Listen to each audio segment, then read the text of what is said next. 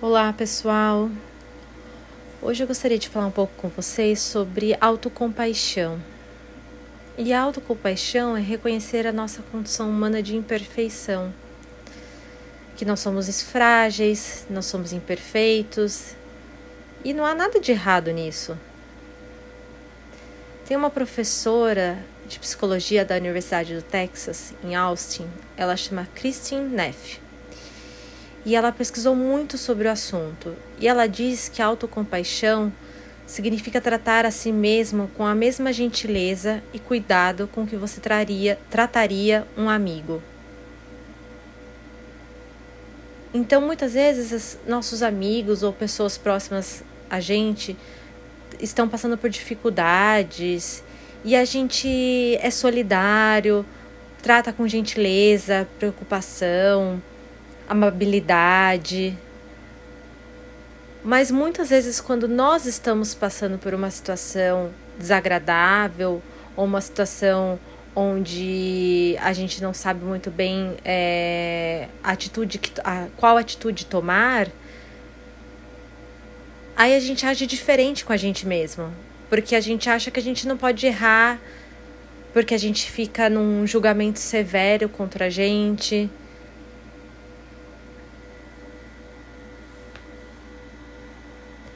Então, para a gente ter essa autocompaixão, a gente precisa aceitar essas várias experiências que nós estamos vivendo, mesmo aquelas que são dolorosas, ao invés da gente ignorar ou exagerar nos seus efeitos. O budismo, ele prega muito a autocompaixão, mas ele também fala que é um processo árduo é um estilo de vida. Quando a psicologia positiva ela fala também dessa autocompaixão, ela diz que as pessoas que são mais compassivas com elas mesmas, elas são mais felizes. Então, como que a gente poderia aumentar a, nosso, a nossa autocompaixão? Quando a gente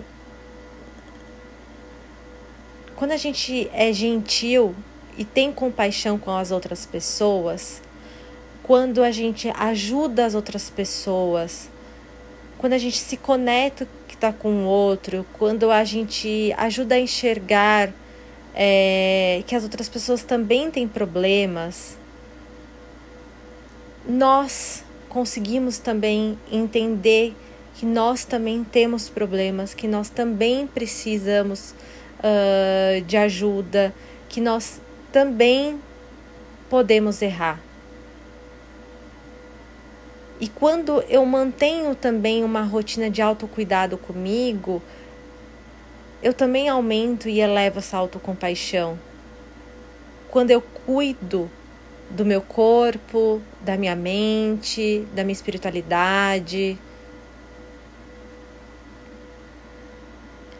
Agora eu queria fazer uma reflexão com vocês. Quem disse que a gente precisa ser perfeito em tudo? Quando a gente começa a nos olhar como pessoas imperfeitas, a gente também começa a enxergar todo mundo imperfeito.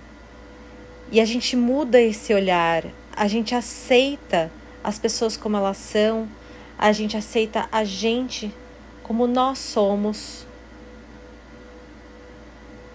E agora eu queria fazer um convite para vocês. Eu queria convidar vocês a ter mais autocompaixão.